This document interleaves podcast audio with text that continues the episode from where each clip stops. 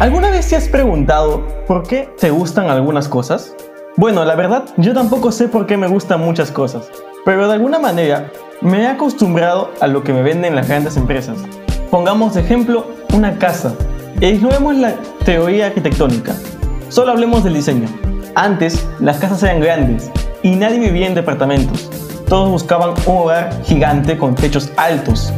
Claro, normalmente eran heredadas por sus abuelos o sus padres, por lo que el acceso a ellas era mucho más fácil. Ahora las constructoras solo hacen departamentos pequeños, con no más de 10 habitaciones, y precios elevadísimos. Pero no estamos hablando del precio, hablo del diseño al que nos hemos acostumbrado. Porque es lo que nos venden, y hasta nos hemos convencido de que este es el mejor modelo para vivir.